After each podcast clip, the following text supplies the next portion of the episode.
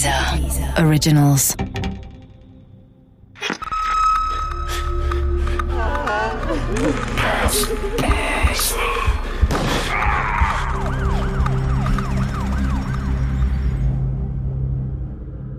Hausschlachtung von Richard Fasten.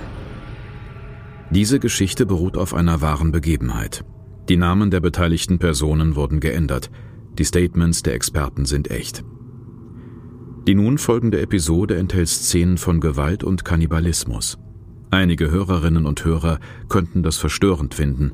In dem Fall empfehlen wir jetzt abzuschalten und eine der anderen Folgen von Das Böse zu hören.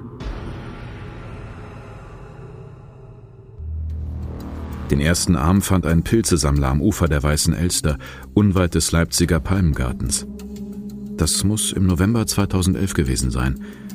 Der dazugehörige zweite Arm wurde nur wenige Tage später in der Weißen Elster treibend gefunden.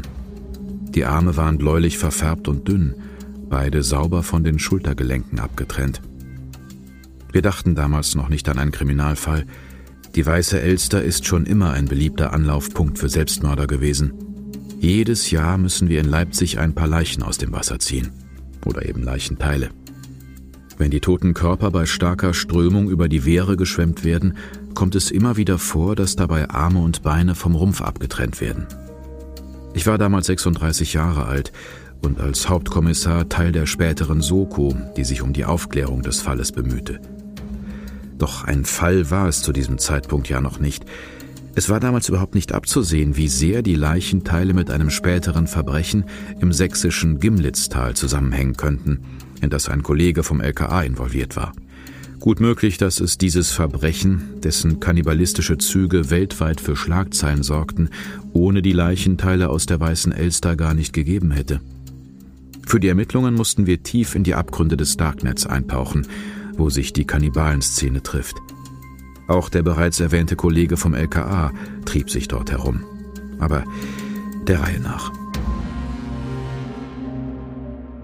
Erst als sich die Pathologen die Arme des vermeintlichen Selbstmörders von der Weißen Elster genauer ansahen und entdeckten, dass alle zehn Fingerkuppen säuberlich abgehackt waren, wurden die Leichenteile zu einem Fall für unsere Soko.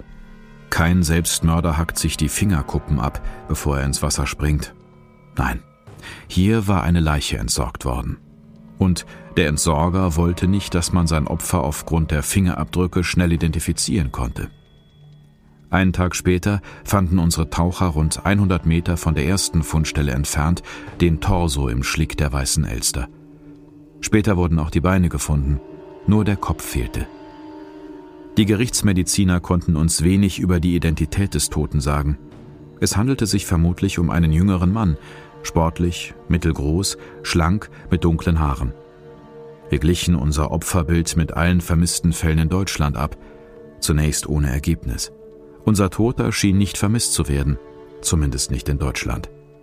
Doch etwas später erschien eine junge Frau auf einem Leipziger Revier und berichtete den Kollegen von einem Bekannten, der Ende Oktober oder Anfang November urplötzlich verschwunden wäre. Sie hätte mit ihm und ein paar Freunden aus der Leipziger Manga-Szene zu einer sogenannten Cosplay-Convention nach Bayern fahren wollen. Doch der Bekannte wäre nicht zum verabredeten Zeitpunkt am Leipziger Hauptbahnhof erschienen, was insofern sehr außergewöhnlich wäre, da er die satten 150 Euro Eintrittsgeld bereits bezahlt hätte. Die Beschreibung der jungen Frau passte zu den Körperteilen, die an der Weißen Elster gefunden worden waren. Jung, schlank, mittelgroß. Wir suchten die Wohnung des Vermissten namens Jonathan auf. Tatsächlich schien er sich dort schon länger nicht mehr aufgehalten zu haben. Wir waren uns ziemlich sicher, dass der 23-jährige Halbvietnamese die zerstückelte Leiche von der Weißen Elster war. Die Kollegen stellten eine Zahnbürste, ein T-Shirt und Essstäbchen in der Wohnung des Vermissten sicher, um später eine DNA-Probe entnehmen zu können. Die Analyse bestätigte unseren Verdacht. Der zerstückelte Tote von der Weißen Elster war der vermisste Jonathan. Und er hatte sich gewiss nicht selbst das Leben genommen. Bei der Erforschung seiner Lebensumstände fanden wir dafür auch keine Gründe.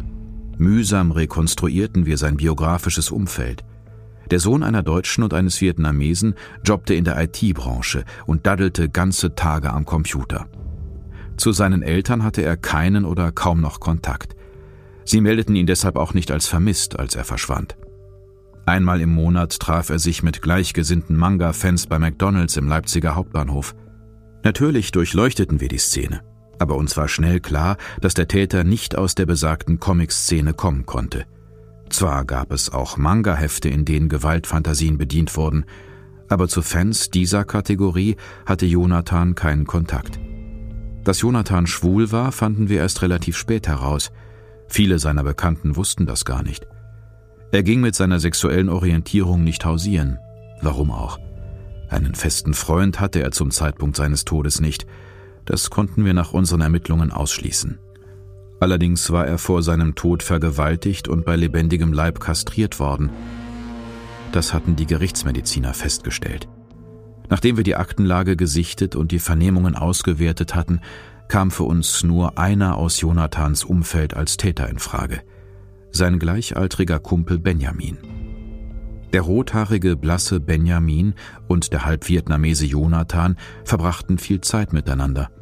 Sie daddelten gemeinsam am Computer oder kochten zusammen. Sie mochten sich, aber sie waren kein Paar. Sie waren nur Kumpels. Benjamin war im Gegensatz zu Jonathan nicht schwul.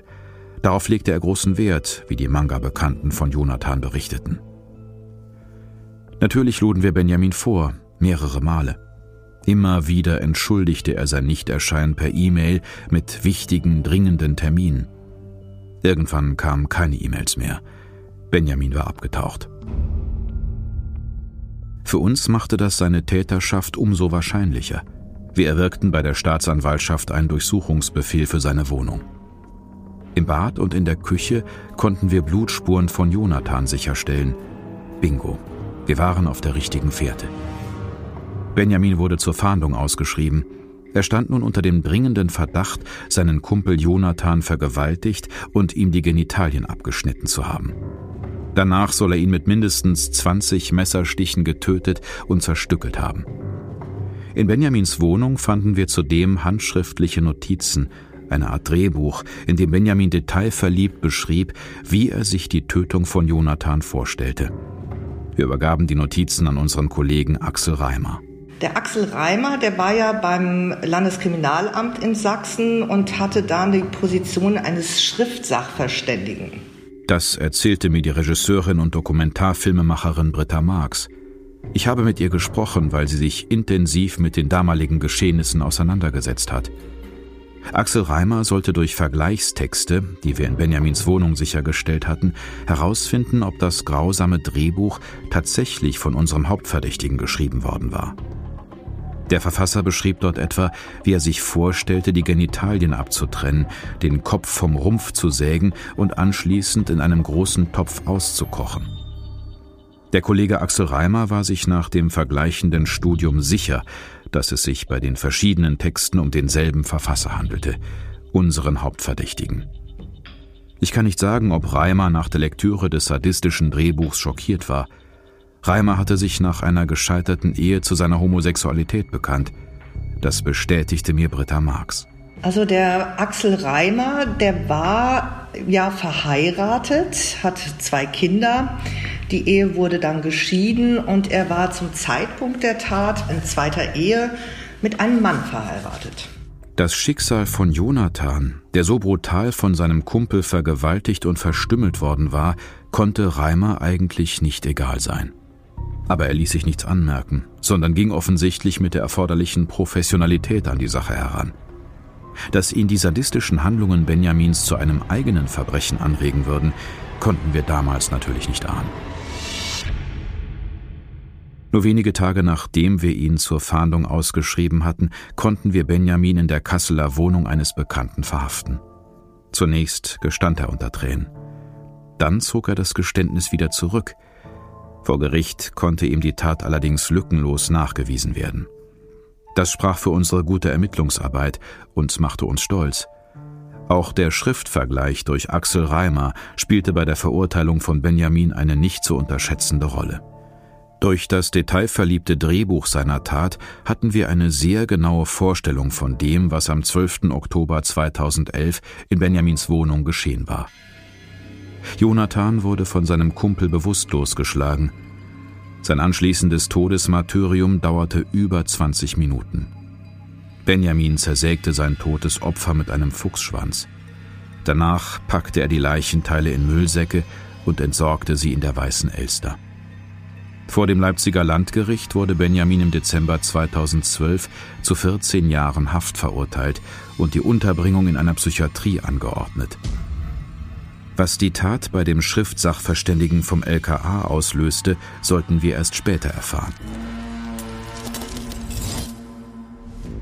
Nur wenige Wochen nach dem Urteil waren die Soko-Kollegen und ich bei Axel Reimer, jenem Schriftsachverständigen vom LKA Sachsen, eingeladen. Er feierte gemeinsam mit seinem Mann Frank ihr zehnjähriges Kennenlernjubiläum. Die Sause fand in ihrer Ferienpension im beschaulichen Gimlitztal statt. Ich weiß nicht, wie die beiden an die Anlage geraten waren. Früher war sie das Ferienheim des DDR-Post- und Fernmeldeamtes Riesa gewesen. Reimer hatte ja seinen festen Job beim LKA und sein Mann war Notar in Neustadt. Im Gimlitztal, nahe der tschechischen Grenze, führten sie eine Wochenendbeziehung. Ob sich die Ferienanlage finanziell rechnete, kann ich nicht sagen. Insgesamt machte sie keinen besonders gepflegten Eindruck. Alles war schon ein wenig in die Jahre gekommen und nicht mehr auf dem neuesten Stand. Das Haus und das Gelände wirkten fast ein wenig gespenstisch. Das bestätigte mir die Filmemacherin Britta Marx. Also diese Ferienpension, die der Axel Reimer und sein Ehemann betrieben, die liegt total abgeschottet. Also das ist im Gimlitztal, so circa 30 Minuten von Dresden entfernt, mitten in der Natur. Das ist auch so ein bisschen düster alles. Also sehr abgelegen und das Haus an sich ist auch schon von außen so ein bisschen gruselig, muss man sagen. Ich weiß gar nicht, welche Gäste die da hatten. Also ich würde mich da nicht einbuchen. Am Wochenende der Jubiläumsfeier hätte man auch in den Pensionszimmern übernachten können. Ein paar Gäste taten das wohl auch. Ich hatte mich allerdings dagegen entschieden. Ich wollte zurück nach Leipzig zu meiner Frau und unseren Kindern. Ein Erlebnis auf der Feier bestärkte mich in meiner Meinung, richtig entschieden zu haben, was die nächtliche Heimfahrt anging. Auf der Suche nach einer Toilette irrte ich durch die verwinkelten Gänge der Ferienpension. Axel Reimers Mann Frank hatte mir beschrieben, wie ich vom Speisesaal zur Toilette finden sollte. Offenbar hatte ich ihm nicht aufmerksam genug zugehört. Jedenfalls landete ich auf meiner Suche in einer Art Gewölbekeller. Von einer Bar mit roten Hockern, farbigen Gelanden und dem Bildnis eines nackten Jünglings kam man in einen muffigen, feuchten Raum, der einen modrigen, leicht beißenden Geruch verströmte. An den Wänden waren schimmelige Feuchtigkeitsschäden zu erkennen. In einer Ecke stand ein großer leerer Käfig, in einer anderen stand ein Stuhl, dessen Sitzfläche teilweise offen war. Von der Decke hing eine elektrische Seilwinde, an den Wänden baumelten Folter- und Knebelwerkzeuge. In den Boden war ein großer, senkrechter Balken mit Ösen eingelassen, offenbar ein Marterpfahl. Während meiner Polizeiarbeit hatte ich schon des Öfteren SM-Zimmer und Folterkammern gesehen. Eigentlich konnte mich der Anblick nicht schockieren. Aber ich hatte mit diesen Dingen bisher immer nur beruflich und nie privat zu tun gehabt. Es war schwer, meinen Kollegen Axel Reimer mit den Folterwerkzeugen und den SM-Spielgeräten in Verbindung zu bringen. Ich hatte Einblick in etwas gewonnen, in das ich keinen Einblick gewinnen wollte. In das Intimleben von Reimer und seinem Mann Frank. Allerdings hatte ich nur einen Raum gesehen. Britta Marx berichtete mir von einem weiteren bizarren Raum in dem Ferienheim. Es gab aber auch noch ein anderes Zimmer in diesem Haus und das war eingerichtet wie ein Arztzimmer.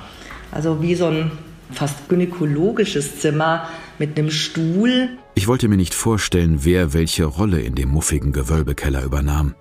Vielleicht verbrachten Reimer und sein Mann auch vergnügliche Stunden mit gleichgesinnten Freunden in dem Keller.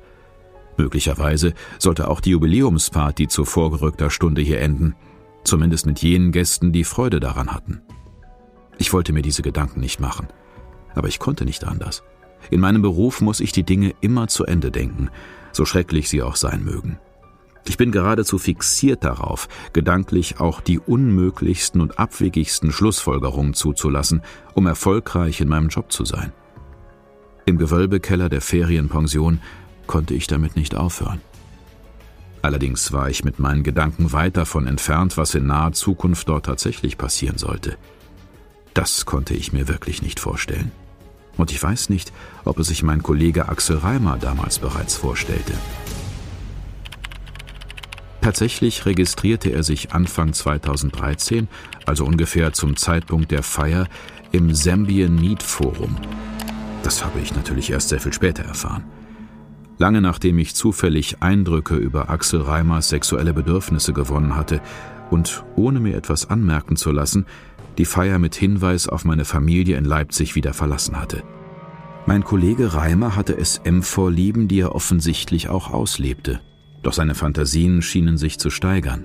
Ich kann nicht sagen, ob und in welchem Maße das schauderhafte Drehbuch des Leipziger Kastrationsmörders Benjamin dazu beigetragen hatte. Axel Reimer hatte sich als Polizist durch das blutige Machwerk durchgearbeitet. Doch nach allem, was ich heute weiß, halte ich es nicht für ausgeschlossen, dass es wie eine Art Trigger auf Axel Reimer wirkte. Dieser Meinung ist auch die Regisseurin Britta Marx. Inwiefern ihn das irgendwie beeinflusst hat, äh, weiß ich nicht zu sagen. Ich kann mir aber gut vorstellen, dass es ihn ja vielleicht äh, in seiner Fantasie angeregt hat. Das Sambien Meet Forum, in dem sich Reimer nach der Lektüre von Benjamins Drehbuch registrierte, ist ein Treffpunkt für Kannibalen und ihre willigen Opfer im sogenannten Darknet. Die Dokumentarfilmerin Britta Marx hat sich für ihre ZDF-Doku Der Kannibale vom Landeskriminalamt Zugang zu diesem versteckten Teil des Internets verschafft und konnte mir mehr über das Sambien Meet Forum berichten. Sambien Meet ist ein einschlägiges Kannibalenforum, wo sich Menschen eben austauschen, die geschlachtet werden wollen oder eben auch schlachten wollen. Und wir sind dann tatsächlich ähm, später mal in die Recherche ein bisschen tiefer eingestiegen. Das ist ja auch im Darknet, das ist gar nicht so einfach da reinzukommen. Aber da wird es einem schon schwindlig, wenn man da die äh, Chats liest. Also das ist ja, man kann das gar nicht mehr nachvollziehen. Die Leute träumen wirklich davon, dass sie sich jemandem ausliefern, dass sie geschlachtet werden und dann auch wirklich gegessen werden. Also es ist eigentlich unfassbar. Kannibalismus als sexueller Fetisch ist eine bizarre Spielart übersteigerter SM-Fantasien. Im Sambien Meat Forum findet man nahezu nur diese Form des Kannibalismus. Mystische oder religiöse Rituale, die ebenfalls ein Motiv für das Verzehren von Menschenfleisch sein können, spielen dort kaum eine Rolle. Als Caligula 31 machte Axel Reimer im Semien Meet Forum von Anfang an klar, welche Interessen er verfolgte. Einem Chatpartner namens Hadrian schrieb er unmissverständlich, was bei einem realen Treffen passieren würde. Nach deinem Tod werde ich dir als erstes den Kopf abtrennen, dann die Arme, an den Beinen wirst du hängen. Doch Hadrian lebte seine willige Opferrolle offenbar nur in der Fantasie aus, auf ein reales Treffen verzichtete er. Heute weiß ich, dass in den Kannibalenforen rund 99 Prozent der Chats aus dem reinen Austausch gruseliger Fantasien bestehen. Aber es gibt eben dieses eine Prozent realer Tätigkeit. Menschen, die sich tatsächlich treffen wollen, um einen anderen Menschen zu verspeisen oder von einem anderen Menschen verspeist zu werden. In der Psychiatrie wird Kannibalismus als Paraphilie bzw. sexueller Fetischismus eingeordnet. Es gibt aber auch andere Motive, das Fleisch eines anderen Menschen zu verzehren. Im Laufe der Ermittlungen gegen Axel Reimer habe ich mit mehreren Anthropologen gesprochen, die mich auf die Vielfältigkeit der Motive des Kannibalismus in der Historie hingewiesen haben. Bis ins 19. Jahrhundert wurden in Europa beispielsweise menschliche Leichenteile verzehrt, um verschiedene Krankheiten wie Gicht oder Arthrose zu lindern. Epileptiker tranken das warme Blut von jüngst Hingerichteten. Der englische König Karl II. soll zur Stärkung seiner Gesundheit täglich ein Destillat aus menschlichen Hirnen zu sich genommen haben. In Extremsituationen aßen Menschen auch menschliches Fleisch, um nicht zu verhungern. 1972 überlebten 15 Mitglieder einer uruguayischen Rugby-Mannschaft einen Absturz in den Anden nur, weil sie die beim Absturz ums Leben gekommenen Mannschaftskameraden verzehrten. Freiwillige noch lebende Opfer, die sich verspeisen lassen wollten, waren allerdings auch in der Geschichte selten. Zu einem dieser seltenen Exemplare gehörte Bernhard Rode. Im Sambien Meat Forum war der 31-jährige Abwassertechniker aus der Nähe von Osnabrück als Janji unterwegs. In seinem Chatprofil gab Janji an, sich lebend grillen lassen zu wollen. Über seine Traumvorstellung als Opfer schrieb er, möchte vom After her über offenem Feuer durchbohrt werden und so lange wie physisch möglich aktiv das Grillfest miterleben. Bei Axel Reimer rannte Janji mit seinen Tötungsfantasien anscheinend offene Türen ein. Man verabredete sich nach einvernehmlichem Chatverkehr zu einem realen Treffen. Beide versicherten sich die gegenseitige Vorfreude auf den sogenannten Grillabend. Im Oktober 2013 fuhr Reimer nach Lotte bei Osnabrück. Nachdem er zweimal vergeblich auf willige Chatpartner am Dresdner Hauptbahnhof gewartet hatte, wollte er dieses Mal nichts dem Zufall überlassen. Janji sollte sich die Sache nicht noch einmal anders überlegen können, deshalb wollte er ihn persönlich zu Hause abholen. Doch Janji hatte gar nicht vor, es sich noch einmal anders zu überlegen. Er freute sich anscheinend auf seinen Tod als kannibalistische Spezialität. Auf der Fahrt ins Gimlitztal hielt Axel Reimer an einem Rastplatz. Janji musste für den Grillabend vorbereitet werden. Reimer rieb sein Opfer mit Essigmarinade und Öl ein und umwickelte ihn mit Frischhaltefolie. Fünf Stunden lag der Abwassertechniker Janji so auf der Rückbank des Autos, bis die beiden im Gimlitztal ankamen. Doch als die beiden Männer in der Ferienpension eintrafen, waren sie von der langen Autofahrt zu erschöpft, um die vereinbarte Tötung umzusetzen. Auch die nächsten Tage geschah nichts in dieser Richtung. Man hatte einvernehmlichen Geschlechtsverkehr und Axel Reimer kochte für seinen westfälischen Gast Gerichte nach alten DDR-Rezepten. Nach gut einer Woche erklärte Reimer seinem Chatpartner Janji, dass sein Fleisch noch zu jung sei mit diesen Worten schickte er den 31-jährigen Leben zurück nach Lotte bei Osnabrück. Vielleicht lag Reimers Zurückhaltung auch daran, dass er bereits eine neue Bekanntschaft im Sambien Meet gemacht hatte, einen opferwilligen User namens Longpick Heschler. Dahinter verbarg sich der 60-jährige Roman Kowalski aus Hannover. Ursprünglich in Polen geboren, leitete Kowalski eine Arbeitsvermittlung für osteuropäische Fernfahrer und ein polnisches Transportunternehmen. Laut seines Opferprofils auf der Kannibalenseite im Darknet stellte er sich bereits als Kleinkind vor, in einem Kochtopf zu landen. Das hatte er sogar seiner Lebensgefährtin erzählt, wie mir Britta Marx versicherte. Und hat ihr auch ähm, über seine Fantasien erzählt, die er wohl schon als Kind hatte. Also ich weiß von einer Geschichte, da hat er ihr erzählt, wie er als Kind gebadet wurde und in der heißen Wanne saß, hat er davon geträumt, dass er gekocht wird. Und das ist natürlich schon unfassbar erschreckend. Also auch wie lange diese Fantasien in ihm da gebrodelt haben. Kowalskis Nickname Longpick Heschler im Kannibalen-Chat sprach bereits für sich. Longpigs waren früher für die kannibalistisch interessierten Einwohner Papua-Neuguineas schlicht essbare Menschen. In Papua verzehrten Mitglieder vom Stamm der Fore aus rituellen Gründen ihre verstorbenen Familienmitglieder. Dadurch wollten sie sicherstellen, dass sie ihnen auch im Tod noch nahe waren. Nicht jedes kannibalistische Ritual in der Geschichte hatte also zwangsläufig einen destruktiven Makel. Dessen wurde ich mir bei den Ermittlungen gegen Axel Reimer bewusst. Rund 400 kulinarisch motivierte Nachrichten schickten sich Caligula 31 alias Axel Reimer und Roman Kowalski gegenseitig zu. Kowalski schrieb etwa, Sobald du mich zu dir gebracht hast, bereitest du alles vor. Dann schlachtest oder erhängst du mich. Am selben Tag, am Abend, hänge ich dann schon in Form der zwei Schweinehälften und kühle aus. Axel Reimer antwortete darauf, noch am selben Tag werde ich dich dann noch aufbereiten und zu Wurst verarbeiten. Das wird sehr lecker. Die Chatnachrichten waren nur Worte, wenn auch gruselige. Doch am 4. November 2013 wurden sie zu Teilen grausame Wirklichkeit.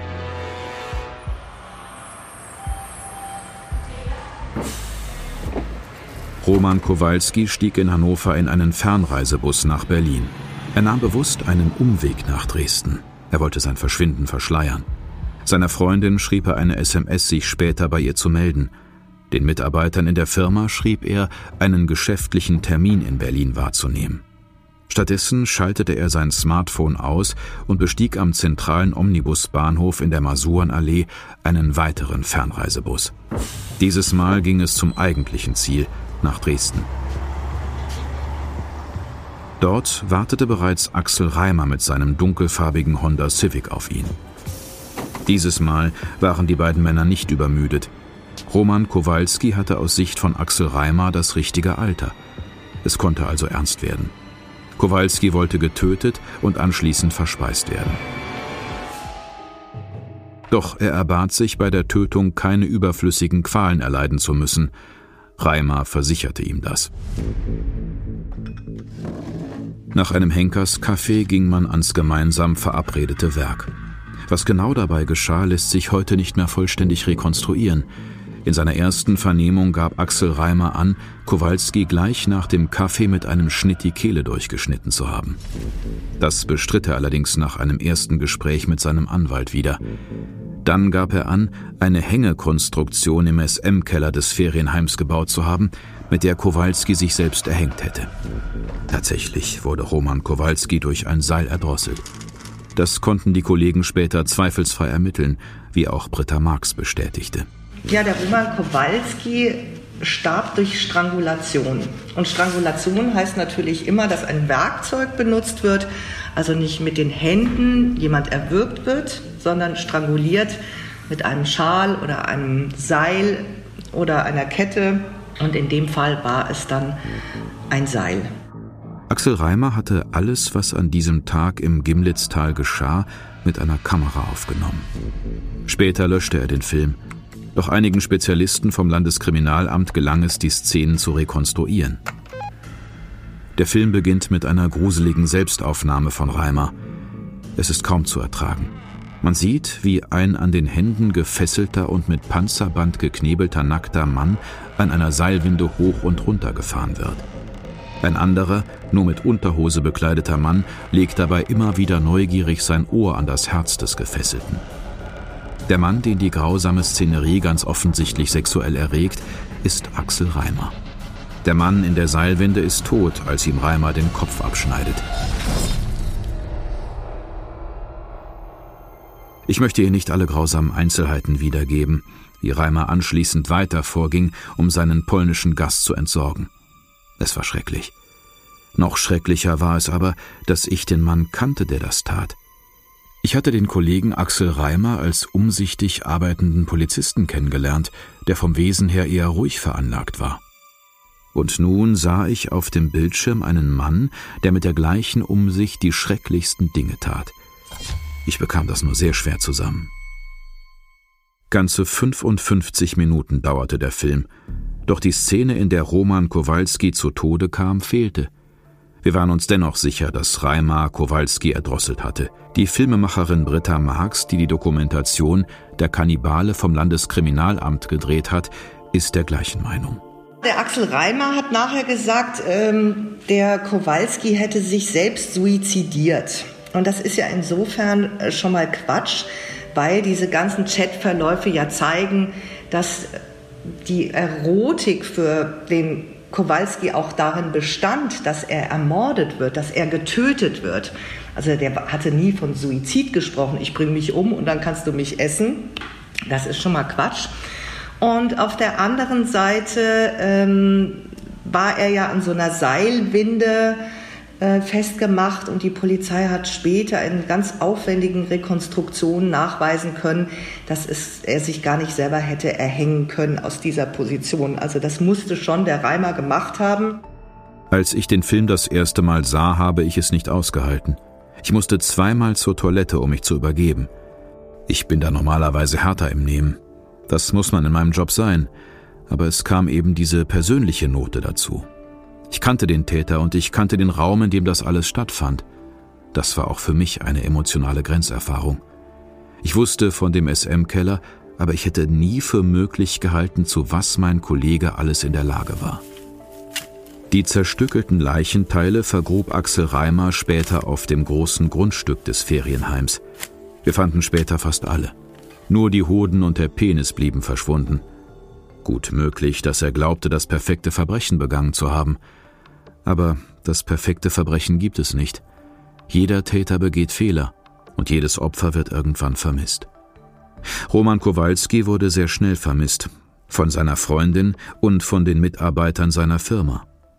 Seine Freundin wusste ja von seinen Fantasien und dass er in Kannibalenforen gechattet hatte.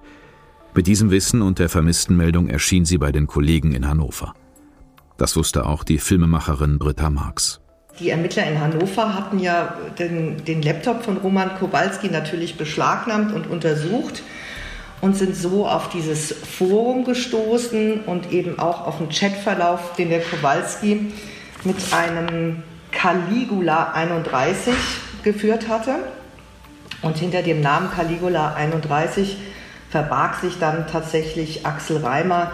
Also die Ermittler konnten das dann aufdecken, wer hinter diesem Pseudonym steckt. Als wir Axel Reimer in seinem Büro in Dresden verhafteten, machte er keinen besonders überraschten Eindruck. Und bei der ersten Vernehmung gab er ja sogar zu, Roman Kowalski die Kehle durchgeschnitten zu haben, auch wenn er es später wieder abstritt. Er dementierte auch vehement, Teile von Roman Kowalski verspeist zu haben. Nun ja, der Penis und die Hoden von Longpick Heschler fehlten. Das war eine Tatsache. Die Regisseurin Britta Marx ist überzeugt davon, dass das Dementi von Axel Reimer eine Lüge war. Also die beiden, der Reimer und der Kowalski, haben sich ja in diesem Kannibalenforum kennengelernt. Und bei diesen Kannibalen-Fantasien ist ja im Mittelpunkt, ja, was Kannibalen tun, nämlich Menschen essen. Und insofern ist es völlig unglaubhaft, dass der Reimer später ausgesagt hat, er hätte keine Leichenteile seines Opfers gegessen, weil das ist ja Dreh- und Angelpunkt dieser Fantasie. Sonst muss ich ja auch nicht in ein Kannibalenforum gehen. Also das ist sehr unglaubwürdig gewesen, diese Aussage.